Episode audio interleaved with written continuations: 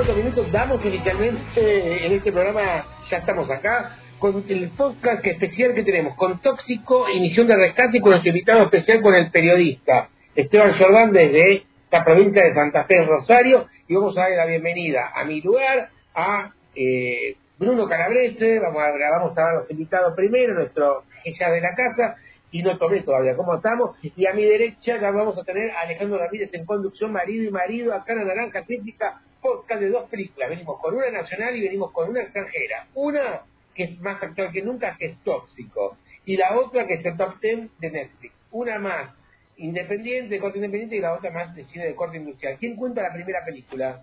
¿Quién cuenta tóxico? En dos líneas. Brunito, para, para, mí, para mí Brunito va por ese lado. Dale. Dale, dale, vamos. Bueno, es la historia de dos, una pareja que decide fugar en medio de una pandemia, de una eh, como de insomnio. Hay como una especie de insomnio general, eh, decide fugarse al campo. Y es una road movie donde se encontrarán con esos personajes para lograr esta paz que la ciudad no le da.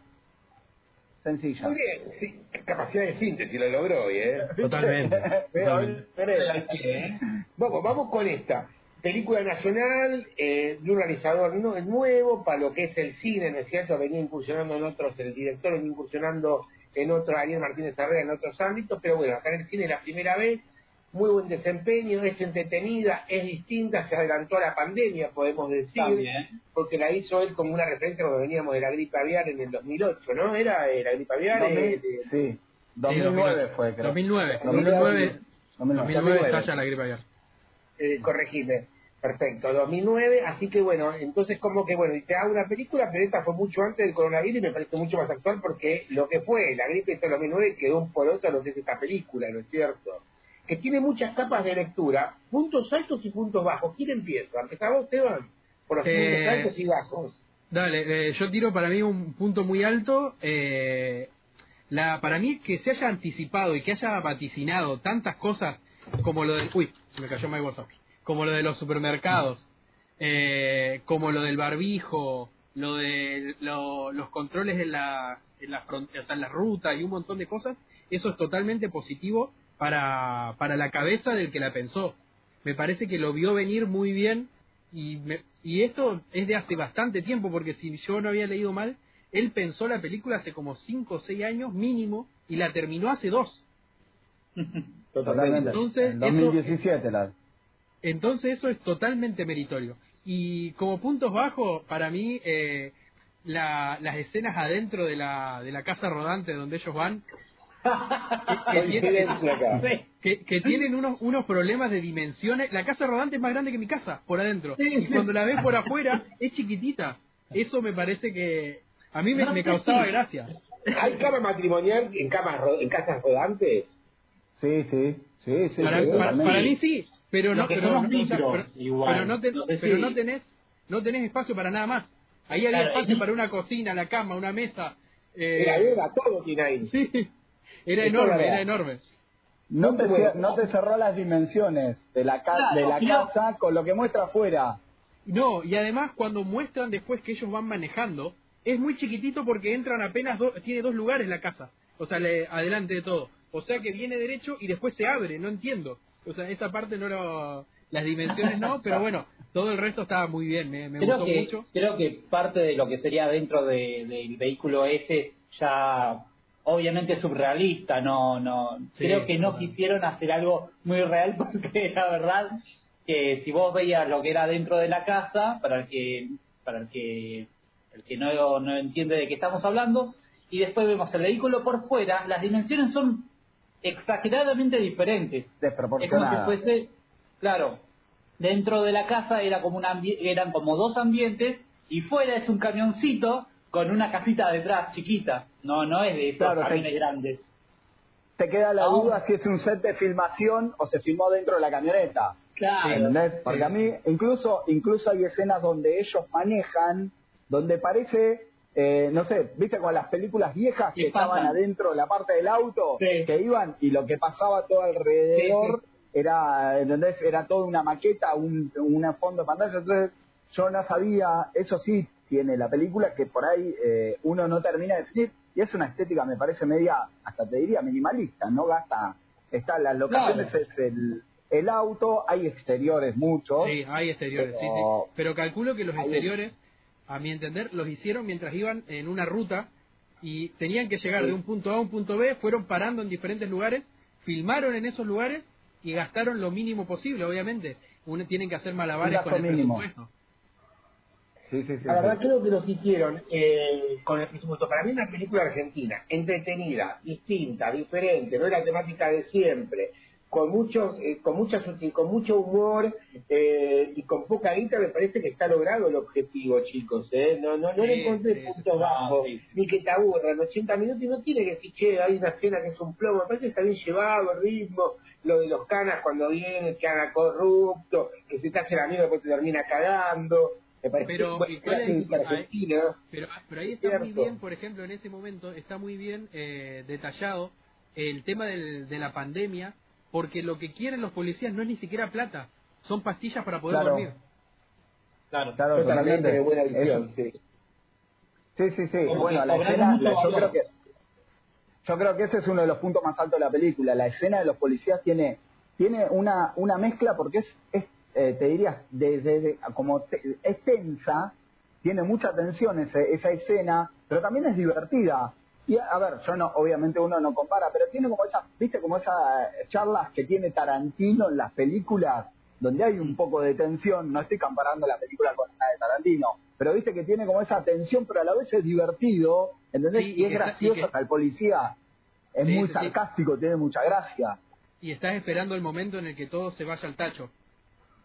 Totalmente, totalmente.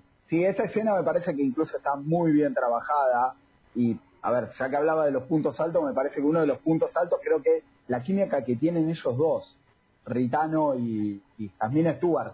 Jasmine viene, yo la banco como loco, para mí hizo una de las mejores películas argentinas, que es Los Paranoicos, la banco siempre, es una de mis actrices preferidas y acá, nuevamente, ella tiene como muy sólida en su papel me, me, gustó más, eh, si te tengo que recomendar y acá por ahí después te va a decir lo mismo, me gustó más la actuación de él esta vez. A ella la encontré mejor en otras películas. Acá como más durenga, la encontré mejor en otras realizaciones a ella. Acá más repetitiva, me parece. Lo que pasa es que la ves tantas veces en tantas películas que, bueno, es muy difícil que no se repita. Me gustó más el, el, protagonista femenino Agustín Ritano, ¿no? Agustín Ritano, sí, sí, sí. Eso podría también ser, no sería un problema quizás de ella, también podría ser la parte de, la dirección que quizás no la supo manejar a la actriz, que sucede en muchos casos, en muchas películas, donde el director quizás no sabe manejarse con, con el actor, es un actor diferente a lo que uno no está acostumbrado y, y termina quizás diciendo, bueno, sí, ya está, vamos a tomar esta toma y la dejamos, en vez de quizás... Eh, profundizar un poco más en esa toma. Pero sí, me parece que el personaje que más se hizo notar fue el personaje masculino en este caso. No, sí, sí, más matices. Totalmente. Sí, sí. Será visto mejor en otros lugares, en otras películas, pero en esta especialmente no se lució. Eh, no, no, bueno, sí, Punto flojo que vos hayas encontrado, Cala. Más. Punto flojo, a ver, primero, eh, no me gusta criticar a las películas argentinas. Quizás un poco al final. Pero igual, es, igual es muy redonda, porque hoy decíamos, che, no la matemos, pero no tiene para matarla, pues buena película. No tiene, no tiene para matarla. Al final puede ser un punto flojo. Sí, sí, es medio ambiguo. Sí, sí, sí, sí, incluso, a ver, eh, no se define, a ver, ¿qué, eh, qué, qué, eh, ¿qué le encontraron, qué simbolismo tiene ese hombre con la almohada? Yo traté de buscarle la vuelta, ¿entendés? Para mí es un problema, ¿entendés? Es, es, esa sociedad, porque me parece que lo que habla más la película es de las pandemias urbanas. No habla, ¿entendés? Lo que pasa ahí es esta cuestión que nos queremos. Irnos al campo es una cuestión de, la, de muy de la ciudad, ¿entendés? Que mm. sufrimos todo. Decís, qué lindo estar en el campo, ¿entendés? Esa cuestión, ¿entendés? La tenemos todo. Y es como, eh, te lleva una pandemia, ¿entendés? De la ciudad como muy exagerado, ¿entendés? Eh, el tema de las medicinas eh, sintéticas, ¿entendés? Las pastillas, los ansiolíticos, y es esa lucha, ¿entendés? Como el campo te da esto y la ciudad te da esto, y es como que la ciudad se nos fue, se nos fue de mambo, ¿entendés? la ciudad ya no nos deja dormir nada, ¿entendés? La ciudad no para un segundo, estamos en esta vorágine y no paramos. Y para eso, ¿entendés? Nos vamos a los productos farmacéuticos. En cambio, si te vas al campo, encontrás lo natural, la naturaleza, y eso es algo que, la lucha que tiene el ser humano permanentemente, me parece. Y eso lo toca la película. Bueno, ¿Vivimos en la ciudad o vamos al campo? Sí. Eso Uno siempre, el utópico, el utópico nos vamos al campo y ellos también tienen sus quilombos, no tienes ese desabastecimiento, qué hacer, también tienen sus valores porque uno está los valores de acá en lo tuyo, pero allá también en, en, micro escala tienen los tuyos también, ¿no es cierto? Cómo sobrevive estas pandemias y todo. ¿Qué hace ella al eh, final? Se sienta y no hace nada, escucha pajaritos. Es eso, Si el campo de hecho decís, ¿qué hago? Me siento acá y escucho a los pajaritos andar, voy a descansar. Si vos estuvieras con Netflix, con Amazon, con HBO y con cable, estás en el campo y mirás pajaritos también. No, no, obviamente. obviamente estoy mirando Netflix, me voy metiéndome en Netflix. Esteban, ¿cómo venís llevando la pandemia allá? ¿En, en, qué zona estás? ¿En Rosario, Gran Rosario? Contanos. En Santa Fe, en Santa Fe. en Santa Fe Capital. En Santa Fe Capital. No, acá venimos, va, yo hace, desde que empezó la pandemia que no salgo de mi casa. Eh, ni a la vereda, porque el, el trabajo que tengo que hacer lo hago por la computadora y, el y el resto del día. Al principio me pegó más para bajón no no podía mirar muchas películas no podía concentrarme no podía leer no podía hacer nada. Eh, pero bueno viste que con el tiempo ya un poco nos acostumbramos a, a este nuevo estilo de vida a este nuevo esta nueva modalidad y, y desdramatizamos un montón de cosas y dijimos bueno vamos a tener que estar un buen tiempo así vamos a aguantarlo y vamos a a intentar encontrarle la vuelta para no volvernos locos. Chicos, ¿quién sale después de esta pandemia a laburar en la forma de terreno? ¿Quién sale a laburar después de esta pandemia, muchachos? Y el mundo y el mundo del, del, cine, de la televisión, del teatro van a estar golpeadísimos. Todos los estrenos de, de películas lo pasaron para el año que viene. El teatro, el otro día hablaba con, con Federico Delía, dijo que ellos creen que este año ni siquiera van a dejar que vuelva el teatro Así que va a estar complicadísimo todo el, todo el ambiente en general. Queremos la nota de Federico Delía ahí en cine argentino de Jordán. ¿eh? Sí, hay que, hay que subirla, hay que subirla. Hay que subirla, hay que subirla. Chicos, siendo las 21, vamos a decir a la gente, estamos a las 21 48 minutos, la naranja crítica por Cítica Radio, vamos a estar hasta las 22 horas y tenemos que quedar exacto y estricto porque tenemos un nuevo programa las 22 de nuestra hermanita de Cítica Radio. Así que bueno, ¿Les parece? Redondeamos tóxico, fue tóxico y vamos a la segunda de los estrenos de la semana, si nos queda dos minutos para cada uno, que vaya pensando qué nos puede recomendar, un recomendado, dos por cada uno antes de terminar, porque vamos a ir muy rápido ahora. Pero ahora sea así porque viene más fácil. Vamos con la número uno del top ten de Netflix según el día de hoy, es Misión de Rescate. ¿Quién la cuenta? ¿La cuenta Esteban, la cuenta Ale o la cuenta Cala? Vamos haciendo... Cala ya contó una. De Esteban. Dale, ¿les parece que, que empiece yo? Eh, es bastante simple, es un Rambo rubio que tiene que rescatar a, un chico que es secuestrado en la India. Y eh, responde matando a todo el mundo, es como una mezcla entre Rambo, John Wick y Thor, porque es el actor de Thor, eh, ah, que tiene que, que rescatar a, a este chico en la India. Muchos tiros, mucha gente que muere y nada más. Acción por todos lados, película pochoclera para mirar y disfrutar. Ni siquiera apagar el cerebro un momento de todo y mirar una película de disparos. Claro, que cumple ese objetivo. ¿Te gustó más que John Wick? ¿Se puede comparar? ¿Más que John Wick? No. No, no más que John Wick no. No, no, más que John Wick no. No, no, no. Llego a decir eso, Bruno, Bruno mete una mano desde abajo y me pega. No, no, está, no, está comparando como si fuese un bestseller del Señor de los Anillos con el libro de Pampita. No me compares. Esta... No, no. No, no, no, no, no, no. No, no, no se compara. Para mí John Wick es otra, me parece que es otra calidad, tiene como eh, otras coreografías. Igual tampoco, a ver, tampoco la menosprecio, me parece que es una gran película. Para mí es acción pura, me parece divertidísima.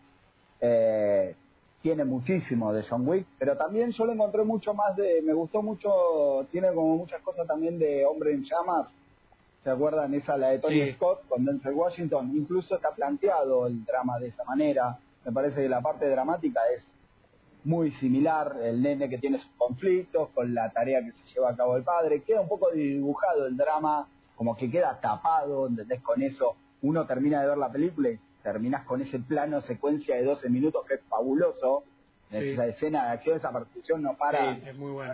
como está, eh, es brillante como está filmada, pero me parece que el drama que tenía, no tiene la historia no tiene el peso del drama que tenía Hombre en Llamas, pero tiene un poquito de parecido a esa película. No sé si la vieron, ¿se recuerda la de Tony Scott con Denzel Washington? Sí, sí, sí, que tiene como e, e, ese tema que le, meten como el, corazoncito del Rambo, el que mata a todos, que en realidad tiene su lado, su lado tierno y le buscan el lado romántico a, a una película que es violencia pura desde que empieza hasta que termina, porque no para un segundo.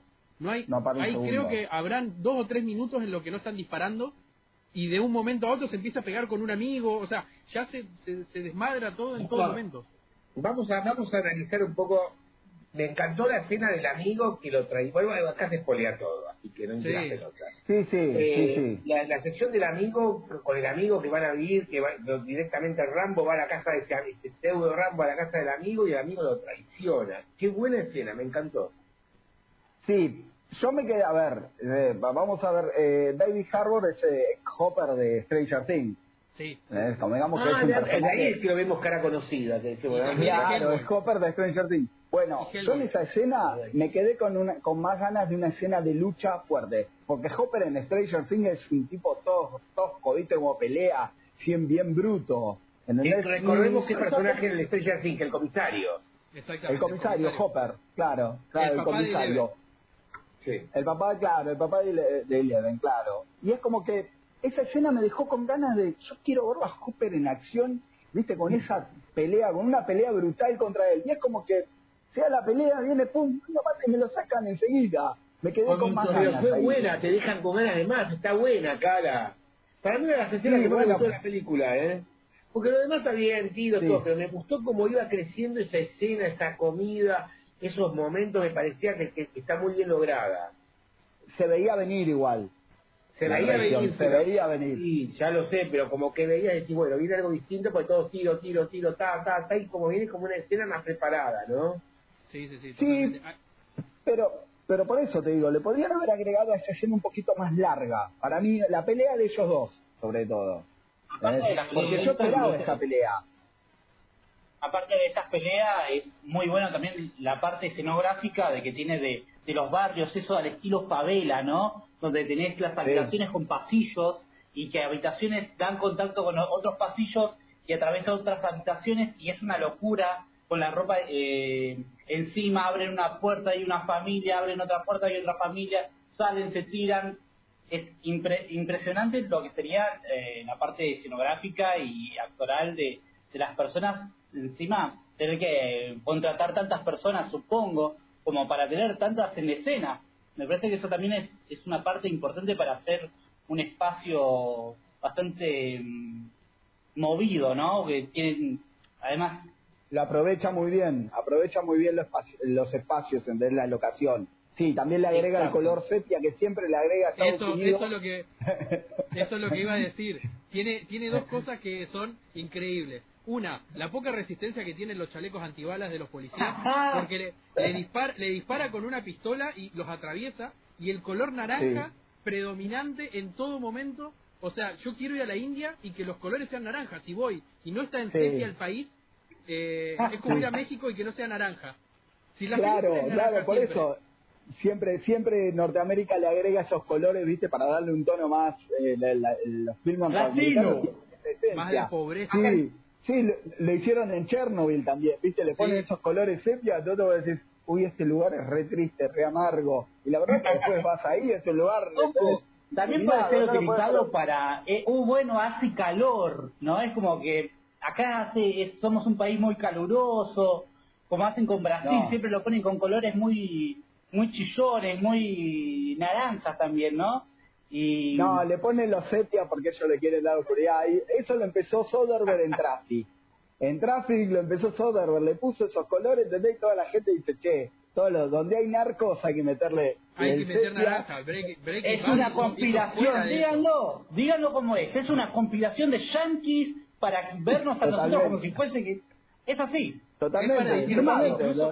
lo, usan para lo usan para decir, por ejemplo, en Breaking Bad filmaban en el mismo, o sea, el clima es exactamente el mismo de un lado de la frontera y del otro.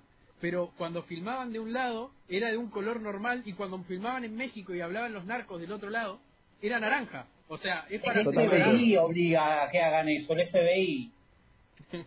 Totalmente, sí, sí, sí. Son, ya estamos llegando a menos 5. ¿Por qué no vamos a lo que más les gustó y que nos recomiendan de lo que va a venir o lo que están viendo? Empezamos por el, vamos por vos Bruno, eh, seguimos por el diputado Esteban y Fidales. Yo sí puedo recomendar una, la primera que vi que me gustó mucho es la nueva de Hugh Jackman de HBO, la de Mala Educación de Corin Finlay, la historia del, un, un, un intendente, superintendente escolar, una de los fraudes más grande de la historia de Estados Unidos, que defraudó a la comunidad educativa con 11 millones de dólares. Mírenla, trabaja Alison Janney y Hugh Jackman, está en HBO, se estrenó esta semana. Tema de debate la semana próxima, una de ellas. Tema de debate la semana próxima, vamos a, vamos a ir por eso, está muy buena esa película.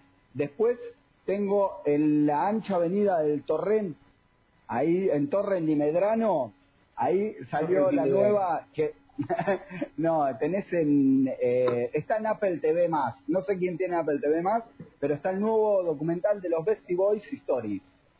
El nuevo ah, documental, el documental de los Bestie Boys. Eh, hecho por Spike Jones. Sí, hecho por Spike Jones. Mírenlo, para quien conoce los Bestie Boys, es totalmente emotivo. Nosotros, que, a ver, yo con, que, lo, que lo consumí en mi adolescencia, me emocionó mucho, sobre todo porque uno de ellos falleció en el 2012 es una historia de amistad conmovedora y está hecho en un estilo de charla TED. Está dirigido por Spike Jones, conocido por Her o por querer ser John Malkovich. Esa película es la que recomiendo y después una de terror que se llama The Lodge. Déjame para la próxima. Déjame para la próxima de terror. Dale. Para la próxima que intervienen todos, cada 22 tengo que entregar. Vamos con vos, Esteban. Eh, yo estoy viendo eh, El último baile, que es el documental de Netflix sobre Michael Jordan sobre la temporada de los Chicago Bulls, la última temporada de los Chicago Bulls en la que salen campeones, la intimidad de ese, de ese equipo que fue uno de los más ganadores de la historia del básquetbol con el mejor jugador de la historia. Y está hecha en un montón de capítulos, creo que son ocho o nueve, y van liberando de a dos por semana. Ya hay cuatro subidos en Netflix para que los puedan ver y ha dado para debatir un montón de cosas porque cada capítulo se va centrando en un aspecto diferente. El primero se centró en Jordan, el segundo en Pippen, el tercero se va centrando en, otros de los jugadores que formaron parte del plantel. Está muy bueno, tiene imágenes increíbles y te termina, termina dejando diferentes mensajes. Desde el punto de vista de un jugador no puede solo, una persona no es, por más bueno que sea, necesita un equipo. Y por otro lado te muestra la cara no tan buena de un jugador como Michael Jordan, que era bastante soberbio, eh, era todo yo, yo, yo, yo, yo y nada más. Así que está muy bueno para el que le guste el deporte. Y eh, terminé de ver eh, una serie de, HBO que se llama Years and Years. Ah, buenísimo. ¿De qué trata? es parecida a Black Mirror, pero hace las cosas bien. es una serie es, es una serie futurista que te lo voy a dejar ahí, en un momento habla de la gripe del mono. Espectacular. Mira, dejaste re picante. Che, muchas gracias y porque no, quiero agradecer a nuestro invitado, a Esteban Jordan. Y vamos a Ale ahora. ¿Qué, no, qué, qué, tenés? ¿Qué bueno, recomendaciones para series de Netflix hechas por la BBC The Last Kingdom, cuarta temporada. Es una historia al estilo de, de lo que sería la Wessex, de lo que sería fueron los reinos de Inglaterra donde podremos ver a Ragnar otra vez, no, esta vez no en Vikingos, Vikings, eh, donde tiene entabla una amistad con Alfred y, y se centra en realidad sobre un chico que es secuestrado, es capturado por los daneses, se llama Ulfred. La verdad se ve muy linda, ya va por la cuarta temporada, vi la primera que es espectacular, recomendadísima para todos los que les gustan las, lo que serían las series del pasado y con espadas y arcos y sangre, genial, peleas fantásticas. Después también tenemos una en Netflix, otra vez, una coreana, primera temporada, se estrena ya esta semana, extracurricular. Pues una serie de adolescentes, está buenísima, una serie de adolescentes, es un drama medio eh, con crímenes para resolver, eh, y algo siniestro. Así lo marcan ellos, así dicen ellos que es algo siniestro y crímenes. Eh, se trata sobre un adolescente en una escuela donde la verdad que tiene una doble vida y luego tiene una relación con otra chica que aparentemente tienen como algunos poderes o algo así, es lo que nos muestra la serie. Luego tenemos Upload, primera temporada, Amazon Prime. Es una comedia de ciencia ficción en el año 2033. Eh, ¿Qué pasaría si cuando nos estamos por morir nos cargan nuestra memoria a, una, a la nube? Y en esa nube, obviamente, si tenés dinero, claro está, si te, eh, te, suben tu memoria a una nube y vivís tu vida en lujos. Entonces, es una película de comedia donde una chica que trabaja de atención al cliente entabla una amistad con el, protagonista que se muere y tiene y, se, y llega a la nube. Bueno, soy de la parte nacional, viene casi feliz, estoy en estos días, soy de Ranger Chuni con Sebastián sí. así que es más un poco autobiográfica, muy comedia, con episodios de 27 minutos, así que bueno, les cuento la semana que viene que posiblemente, si les parece, puede ser tema de debate. Esteban, cuando quieras, estás invitado a acompañarnos con nosotros, gracias Esteban, gracias Ale, gracias Bruno, así que bueno, gracias, gracias muchísimas gracias y bueno, que sea mejor lo mejor posible la cuarentena viendo buen cine. Muchas gracias, chicos. Nos vemos. Nos vemos la semana próxima. Muchas gracias, Víctor. Dejamos, entregamos el programa, siendo las 22, un minuto. Muchísimas gracias, equipo.